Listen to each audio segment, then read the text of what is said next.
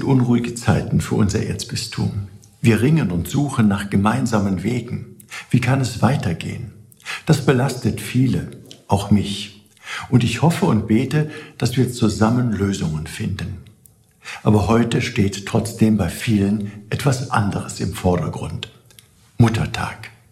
Eigentlich, muss ich gestehen, konnte ich mit dem Muttertag bislang nicht viel anfangen. Meiner Mutter bin ich von Herzen dankbar und versuche ihr das auch zu zeigen. Aber mit dem Tag selbst hatte ich Schwierigkeiten, zu viel Kommerz und eine zweifelhafte Geschichte. Aber nach einem vollen Jahr Pandemie mit irrsinnigen Strapazen ist es anders. Dankbarkeit und Wertschätzung denen zu zeigen, die die Last getragen haben. Mir haben viele davon erzählt. Arbeiten im Homeoffice, ständige Zoom-Konferenzen. Nebenher sind sie auf einmal Lehrerinnen für die Kinder und immer zu Hause. Und das seit Monaten, denn viele Kinder sind ja auch seit Dezember im Homeschooling, können ihre Freunde nicht treffen und ihren Hobbys nicht nachgehen. Mütter und Väter leisten wirklich Großartiges. Ein paar haben aber schon gesagt, man darf es nicht laut sagen, ich liebe ja meine Kinder, aber ich bin froh, wenn ich wieder arbeiten gehen darf und sie in die Schule gehen.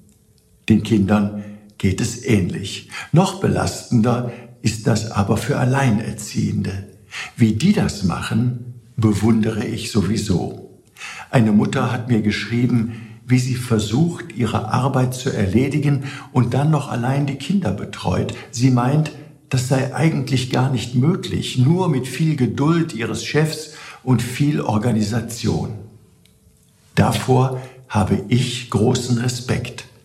Unter dieser großen Belastung ist es sicher gut, einmal innezuhalten und sich bewusst zu werden, wie wertvoll einem die Mutter ist, was sie alles getan hat und dafür Danke zu sagen. Den Vätern auch, aber die haben dafür ja nochmal einen eigenen Tag.